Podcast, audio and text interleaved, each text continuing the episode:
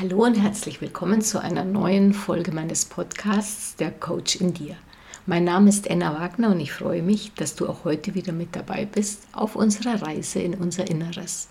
Kennst du das auch? Du triffst jemand auf der Straße oder du rufst jemanden an und fragst, wie geht's dir? Und häufig kommt die Antwort, ich bin voll im Stress. Ich habe total Stress. Und auch wir selbst haben manchmal den Gedanken, das wird uns alles zu viel, das ist ja völlig stressig, ich weiß gar nicht, wo mir der Kopf steht. Während ich jetzt diesen Podcast aufnehme, wird im Grundstück nebenan fleißig gehämmert und gesägt. Vielleicht hörst du das in dieser Aufnahme. Äh, das könnte auch stressig sein, dass ich sage, oh, jetzt fangen die schon wieder an. Das ist ja voll stressig. Lass uns zunächst einen Blick auf die Definition werfen. Was ist Stress überhaupt? Stress ist eine durch äußere Reize hervorgerufene psychische und physische Reaktion, die Lebewesen dazu befähigt, bestimmte Anforderungen zu erfüllen. Unser Hirn scannt ständig Informationen über die Anforderungen der Außenwelt ab und versucht festzustellen, wie viel Aufwand erforderlich ist, damit das Individuum diesen Anforderungen nachkommen kann. Unser Gehirn versucht dann, die vom Körper freigesetzte Energie genau bedarfsgerecht diesen Anforderungen anzupassen, um möglichst keine Energie verschwenden zu müssen. Wenn unser körperlicher Zustand gut auf die Anforderungen der Umwelt angepasst ist, kommt das bei uns gut an. Wir fühlen uns dann inspiriert, vielleicht ein bisschen aufgeputscht. Denk an einen sportlichen Wettkampf. Da gehen wir so mit Vorfreude, mit Enthusiasmus zu Werke. Wir sind auch natürlich ein bisschen aufgeregt, aber wir empfinden das als angenehm, als positiv. Dieser positive Stress wird in der Wissenschaft auch als Eu-Stress bezeichnet. Dieser Stress befähigt uns, zu Höchstleistungen. Also wir erreichen auf diese Weise ein Leistungsmaximum. Der Körper ist in eine gewisse Alarmbereitschaft versetzt. Jetzt geht's gleich los, jetzt streng dich an, jetzt sei bereit. Das heißt, unsere Wachsamkeit ist erhöht, unsere Aufmerksamkeit auch. Es kommt zur Ausschüttung von Cortisol, um eine schnelle Bereitstellung von Energie zu gewährleisten in Form von Glucose. Herz und Lunge arbeiten schneller, um die Energie aus diesem Zucker, Glucose ist ja Zucker, und Sauerstoff ans Hirn zu liefern und auch an die großen Muskeln. Lass mich hier ein ganz einfaches Beispiel geben. In der Früh, wenn der Wecker klingelt, stehst du auf. Das heißt, die Stressreaktion in deinem Körper befähigt dich dazu, das tun zu können. Ohne Stress könnten wir nichts machen. Damit ist Stress per se neutral. Wir können weder sagen, ah, das ist schlecht oder das ist gut. Stress ist lebensnotwendig. Er ist kein Fehler im System oder überholt, da wir ja nicht mehr vor dem Säbelzahntiger davonlaufen müssen. Nein, wir brauchen die Stressreaktion im Körper, um unsere Ziele erreichen zu können. Haben wir zu wenig Stress, fühlt sich unser Leben öde, langweilig, freudlos an. Ein optimales Stresslevel dagegen beschert uns ein freudvolles, inspiriertes Leben. Wir sind interessiert, wir sind offen. Das optimale Stresslevel ist allerdings völlig individuell. Wie wir gesehen haben, hat die vom Hirn ausgelöste Stressreaktion in unserem Körper kurzfristig positive Aspekte. Dafür möchte allerdings unser Hirn dann auch gerne belohnt werden. Es möchte anschließend Ruhe und es braucht auch wieder Nährstoffe. Und hier sehen wir dann auch, was negativer Stress ist, toxischer Stress oder auch wissenschaftlich Distress genannt. Im Distress befinden wir uns in ständiger Alarmbereitschaft. Wir sind im Dauerstress. Unser Körper ist bereit zu Kampf oder Flucht. Meistens kann er aber das gar nicht machen. Er kann das nicht umsetzen. Stell dir vor, eine belastende Situation am Arbeitsplatz, so ein, eine Mobbing-Situation, in, in der wir uns wie das Kaninchen vor der Schlange fühlen. Wir möchten weglaufen, wir möchten kämpfen. Das ist aber regelmäßig nicht möglich. Die britische Psychologin Dr. Julie Smith vergleicht die Form des Dauerstresses, der ständigen Alarmbereitschaft mit dem Bild, wenn wir im zweiten Gang auf der Autobahn fahren. Ja, das kann man schon eine Zeit lang machen. Allerdings ist es unausweichlich, dass der Motor nachhaltig geschädigt wird. Und genauso wird durch Dauerstress unser Motor, sprich unser Körper, extrem durch Dauerstress geschädigt. Das Immunsystem wird sehr, sehr schwach. Wir sind sehr anfällig für Krankheiten. Wir leiden an Schlaflosigkeit, Konzentrationsmangel. Wir tendieren zu verstärktem Suchtverhalten. Im schlimmsten Fall endet das dann im Burnout. Wie kommen wir aus diesem Dauerstress, aus dieser Dauerbelastung heraus, um uns psychisch und auch physisch gesund erhalten zu können? Lass uns hier einen Blick auf das Model von Castillo werfen. Die Stressoren, also äußere Umstände, zum Beispiel Prüfungen, die wir machen müssen, andere Menschen, deren Verhalten, auch wenn es sich um Mobber handelt, unsere finanzielle Situation, all das sind neutrale Umstände. Die sind weder gut noch schlecht, die sind nicht per se negative Stressoren. Völlig neutral. Die zweite Ebene im Model sind unsere Gedanken. Die Gedanken, die wir uns zu den äußeren Umständen machen. Und diese Gedanken wiederum lösen in uns Gefühle aus.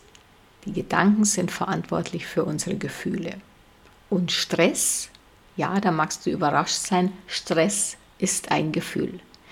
Wir empfinden Stress, also wir fühlen uns gestresst oder fühlen Stress, wenn uns unser Hirn auf eine bestimmte Tätigkeit vorbereitet. Klar, im Distress ist die Tätigkeit vermutlich Fight or Flight, also Kampf oder Flucht.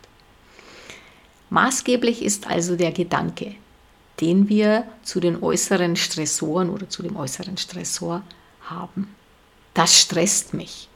Boah, das ist so stressig.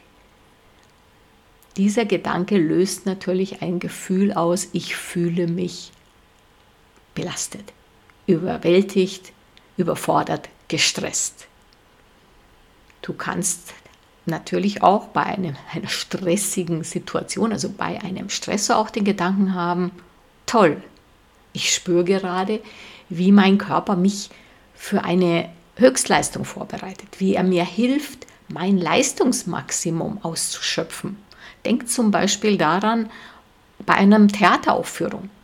Die Schauspieler haben regelmäßig Lampenfieber, die sind aufgeregt, Sie können den Text gut, Sie haben schon häufig geprobt, alles läuft wie am Schnürchen, die Generalprobe ist schiefgegangen, das ist immer die äh, zwingende Voraussetzung, damit dann die erste Aufführung sehr toll gelingt. Äh, das heißt, diese Menschen sind inspiriert, sie freuen sich, sie sind leistungsbereit. Sie denken auch, jetzt geht's los. Sie spüren, der Körper bereitet sich vor, das Herz schlägt schneller, Sie, der Kopf wird heiß, also das äh, Blut wird überall hingeführt, ihr, ihr Hirn ist auf Höchstleistung. Sie sind freudig und fühlen sich gut. Gut, jetzt trotz des Stresses oder eigentlich wegen dem Stress. Mit anderen Worten, eine Möglichkeit, unseren Stress zu reduzieren, ist einen neuen Blick einzunehmen bezüglich des Stressors. Ein Reframing nennt man das in der Psychologie. Wir ändern unsere Einstellung. Und das können ja nur wir machen. Am Beispiel Wettkampf oder Theateraufführung siehst du sehr schön, wie der Gedanke, ich spüre jetzt eine Stressreaktion und das macht es mir möglich, zur Höchstform aufzulaufen. Gerade bei Wettkämpfen und oder Theater kannst du auch sehr schön sehen, dass das ja auch nur ein relativ kurzer Zustand der Alarmbereitschaft ist, denn sobald die Vorstellung beginnt oder der Athlet im Wettkampf ist, ist er ganz bei sich und nicht mehr in der Stressreaktion. Er hat allerdings diese hohe Energie vom Körper zur Verfügung und kann ganz toll performen. Raus aus dem Opferdenken. Das ist sicher auch ein ganz wichtiger Aspekt. Wenn du sagst, ich bin so gestresst und ach, ich arme und du, du badest gerade im Selbstmitleid, bist du genau auf der anderen Seite der möglichen Gedanken, die du dir zu einem Stressor machen kannst. Natürlich, in schweren Mobbing-Situationen ist das keine Hilfe zu sagen, ach, ich, es ist zwar stressig, aber es tut mir gut. Denn Mobbing per se ist ja ein Dauerstress. Allerdings so in Alltagsdingen haben wir es immer in der Hand, ob wir jetzt sagen, oh, ich muss jetzt das noch machen, boah, das stresst mich so. Oder ob ich sage, ah, okay, ich habe jetzt da eine Herausforderung, mein Hirn hat identifiziert, da ist noch eine Aufgabe zu erledigen. Ich spüre, wie mein Hirn durch eine Stressreaktion mir die erforderliche Energie zur Verfügung stellt. Und es ist wie so eine Welle und auf dieser Welle surfe ich, bis ich meine Aufgabe erledigt habe, um mir anschließend wieder eine Pause zu gönnen. Zur Stressbewältigung sind also Akte der Selbstfürsorge unerlässlich. Energie tanken, ausreichend schlafen, ausreichend Pausen machen, auch immer wieder Wasser zu trinken. Gerade am Arbeitsplatz wird ja auch empfohlen, stell dir immer mal einen großen Krug Wasser hin und sorge dafür, dass du das dann auch bei Dienstschluss ausgetrunken hast. Stress bezieht sich aber nicht nur auf den Arbeitsplatz. Stressreaktionen haben wir in allen Bereichen unseres Lebens. Die sind ja auch sinnvoll. Wie bereits erwähnt, unser Hirn unterstützt uns hier mit Energie. Ganz hilfreich sind auch bei stressigen Situationen soziale Kontakte. Manchmal tut es gut, sich ablenken zu lassen, indem du dich mit anderen Menschen beschäftigst, auch mit deren Geschichten und Problemen. Also es geht jetzt nicht darum, ähm, einen Heben zu gehen und sich mit Alkohol voll zu zu schütten und es dann noch ähm, beschönigend feiern zu nennen. Nein, du nimmst Kontakt zu einem anderen Menschen auf und hörst ihm zu. Das tut dir auch gut, das tut auch deinem Hirn gut und es nährt dich. Eine wichtige Rolle spielen auch Achtsamkeitsübungen. Ich werde bald einen Podcast über Achtsamkeit machen. Das ist ein sehr, sehr interessantes und wichtiges Tool, gerade bei der Bewältigung von Stress. Achtsamkeitsübungen bestehen unter anderem aus Atemübungen. Das ist immer mal gut, buchstäblich Dampf abzulassen. Also Atemübungen in dem Sinne, dass du länger ausatmest als einatmest und dass du aber dich voll auf deinen Atem konzentrierst. Und das ist dann auch schon eine Form der Meditation, die auch zu den Achtsamkeitsübungen gehört. Bei Achtsamkeitsübungen ist es unerlässlich, dass wir sie regelmäßig praktizieren. Also nicht erst im Notfall versuchen dann zu sagen, oh, oh das fühlt sich jetzt stressig an. Wie war das nochmal? Wie muss ich jetzt schnaufen? Äh, worüber sollte ich jetzt meditieren? Nein, Regelmäßigkeit ist wichtig, damit das auch wirklich in deinem Werkzeugkoffer für stressige Situationen dir zur Verfügung steht. Und zum Abschluss möchte ich noch folgende Überlegung anstellen. Die Haltung unserer Gesellschaft zum Thema Stress. Warum antworten so viele Menschen auf die Frage, wie geht's dir? Ja, ich bin so im Stress, ich bin ja total gestresst, jeder und alles stresst mich. Gerade am Arbeitsplatz hörst du, ja, ich bin ja so gestresst und die Woche davor war so stressig und die nächste Woche, die wird ja noch viel stressiger das ist nichts anderes als eine Rechtfertigung unserer Existenz.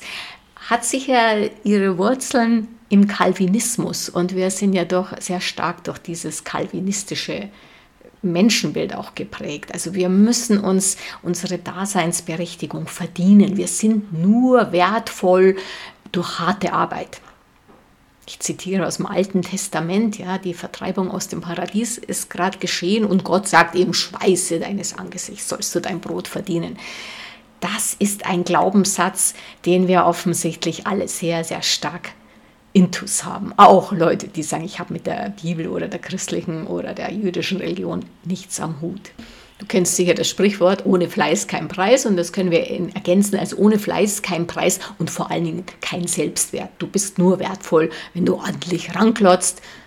Jetzt sehen das die meisten nicht, was du in deinem Büro machst oder zu Hause. Das heißt, du musst dann ständig erzählen, dass du so im Stress bist. Das ist dann so, als würdest du eine Ehrennadel oder ein Verdienstkreuz, das Wort Kreuz passt hier auch gut, dir anheften und sagen, schaut mal, ich bin wertvoll, ich bin super gestresst. Es gibt vielleicht auch einen internen Wettbewerb unter Freunden oder Bekannten oder auch am Arbeitsplatz. Wer ist denn der gestressteste von uns? Ist gleich der wertvollste. Das heißt, wir fühlen uns dann richtig stolz auf unser Gestresstsein. Jetzt magst du sagen, ja, und was ist denn so schlecht dran? Man redet ja nur so, es, es, muss ja nicht so tatsächlich sein, dass ich da so gestresst bin, aber es macht sich halt gut, wenn ich mal sage, oh, voll im Stress, voll im Stress. Wie du weißt, erschaffen wir uns mit unseren Gedanken unsere Wirklichkeit. Das heißt, wenn du den Gedanken hast und Worte, die du aussprichst, sind ja schon vorher Gedanken in deinem Hirn, die bestimmen maßgeblich, wie deine Realität aussieht. Deine Gedanken erschaffen deine Gefühle. Also ich bin im Stress, ich bin im Stress, ich bin im Stress. Das ist wie so eine Dauerschleife, die in deinem Hirn spielt und du wirst das Gefühl auslösen, boah, bin ich im Stress. Auch wenn die Absicht, die dahinter liegt, in erster Linie mal ist, die anderen zu beeindrucken oder ebenso diesen kalvinistischen Selbstwert da zu bekommen. Nichtsdestotrotz erschaffst du in dir ständig das Gefühl von Stress. Das ist stressig. Alles ist dann stressig. Und damit bist du im Dauerstress. Und Dauerstress, wie ich ja bereits ausgeführt habe, ist eben der toxische Stress, der, der uns krank macht, der zum Burnout führt. Und wenn wir eben bei diesem Spiel mitmachen, wer ist der gestressteste im ganzen Land, tragen wir maßgeblich dazu bei, unseren Körper und unsere Seele nachhaltig zu schädigen. Mein Rat daher, steig bewusst aus aus diesem Wettbewerb. Bei diesem Wettbewerb gibt es nur Verlierer. Auch wenn man so sagt, ja, ich habe aber noch mehr Fenster geputzt und der andere sagt, ich habe aber noch länger am Schreibtisch gesessen, ich habe die 80-Stunden-Woche abgesessen, ich habe zehn Aufgaben auf einmal gemacht. Du kannst nur verlieren. Zum einen untergräbst du deinen Selbstwert in beträchtlichem Maße, da du ihn ja abhängig machst von äußeren Umständen zumindest gedanklich, egal ob du viel ranklotzt oder nur darüber sprichst, für unser Hirn macht das keinen Unterschied. Es kann nicht unterscheiden zwischen unserer Imagination und der Realität. Du lässt da völlig außer Betracht, dass ja unser Selbstwert etwas Angeborenes ist. Wir sind wertvoll, weil wir da sind, weil wir Menschen sind. Wir sind, wie die Engländer so schön sagen, Human Beings und nicht Human Doings. Wir sind nicht unsere Taten, egal ob die tatsächlich stattfinden oder nicht.